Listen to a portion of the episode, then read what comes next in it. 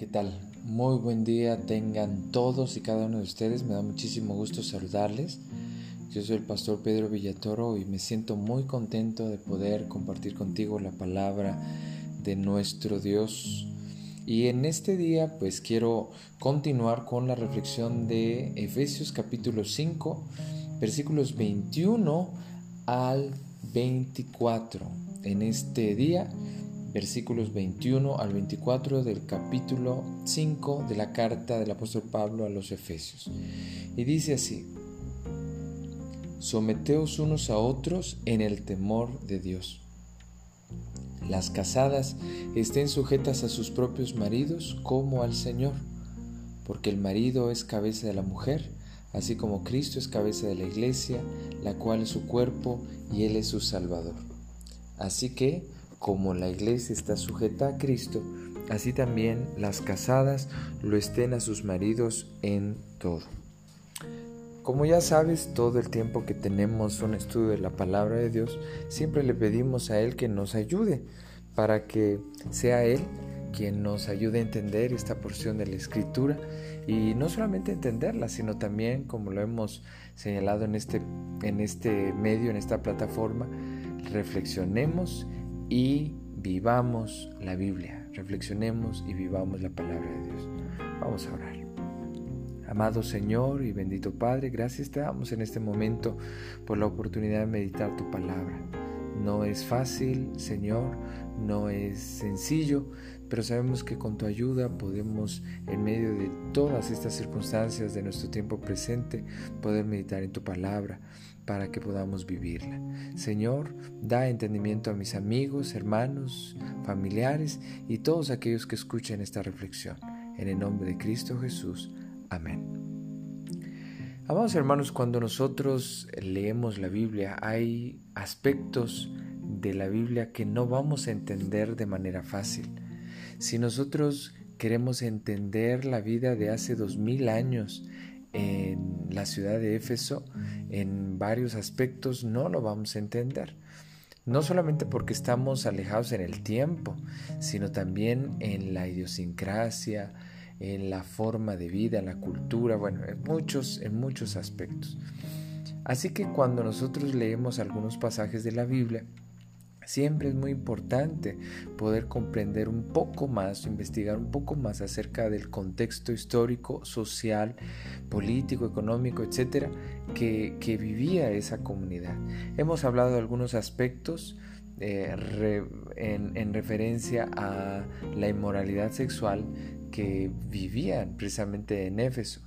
Pero también hay una particularidad que precisamente en esos lugares en donde se daba una idolatría muy exacerbada hacia una diosa, hacia una mujer, eh, los conceptos de, de, la mujer y del hombre estaban en muchos sentidos pues tergiversados.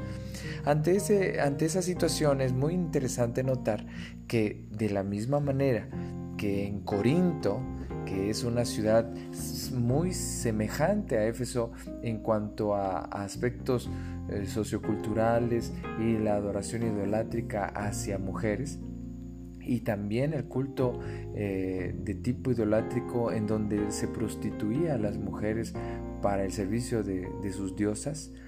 Eh, es interesante notar la referencia que tanto a una como a otra eh, se hace la exhortación a las mujeres.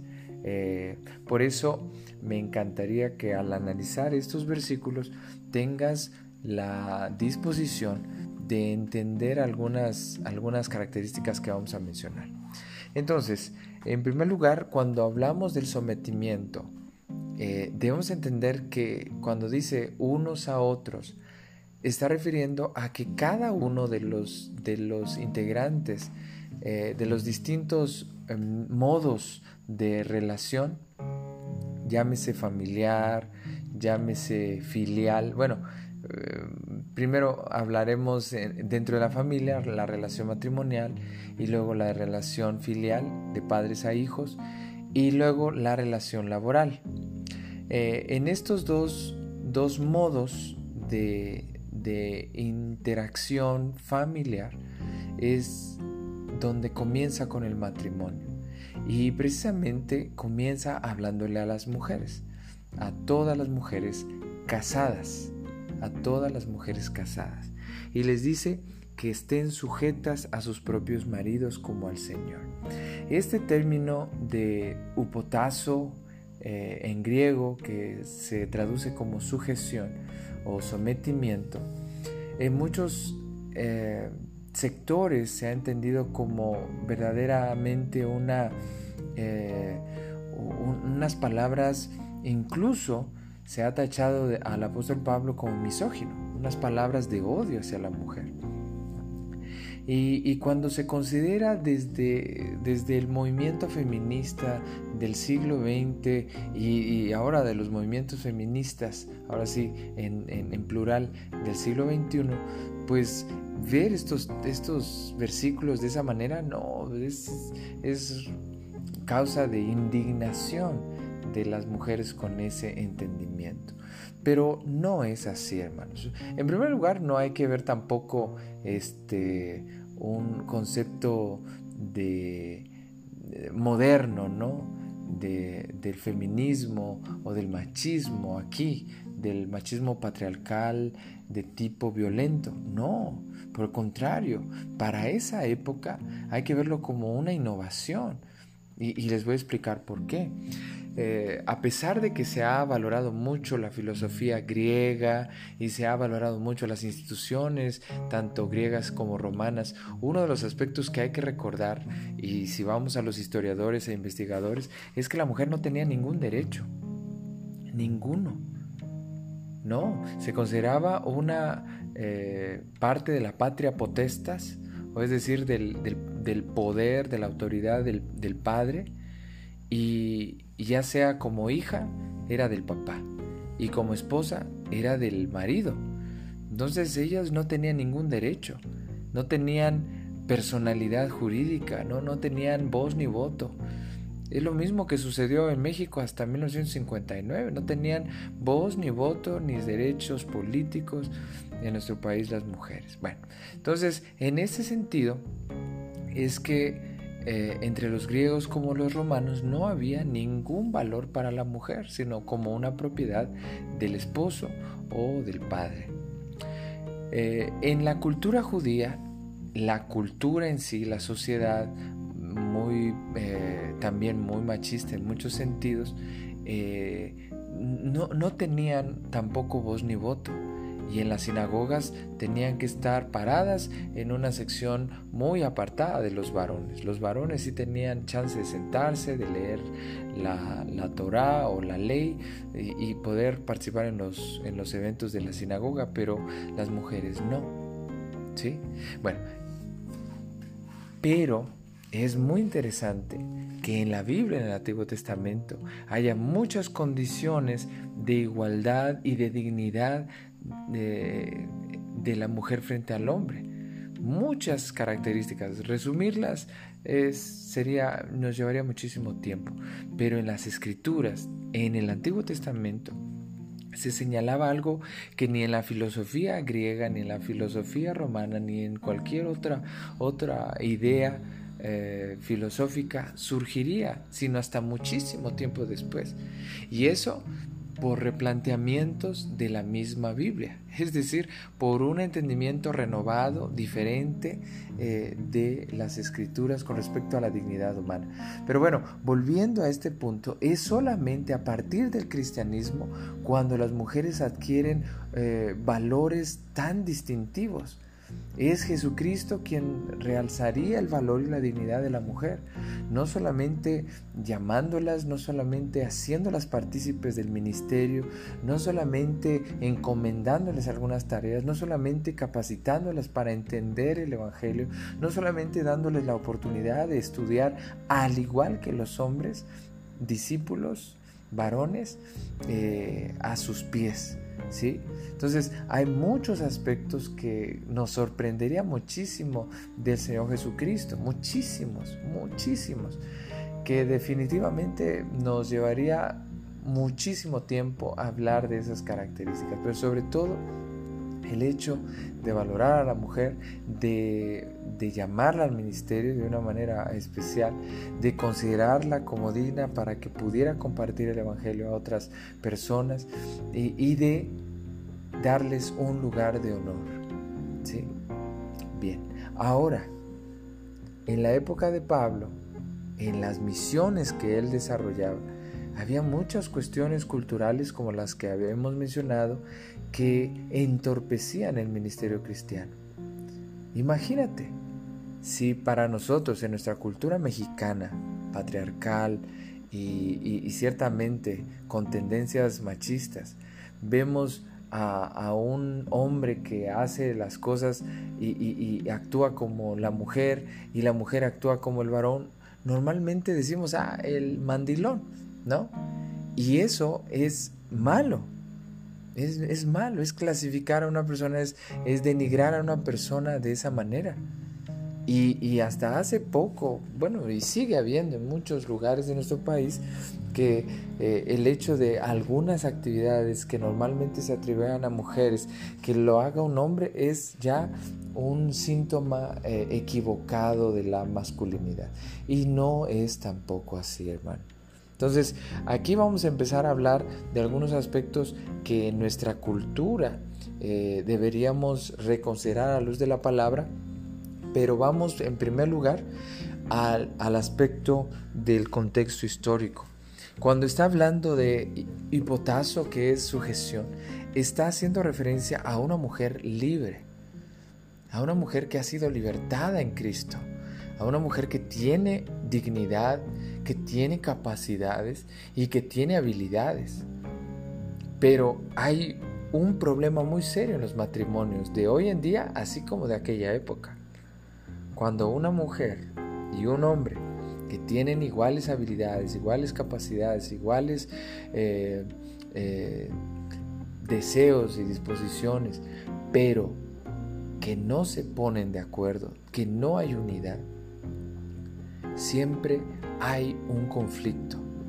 Como dice el dicho, donde hay dos cabezas, no se sabe a dónde jalar, no se sabe a dónde ir.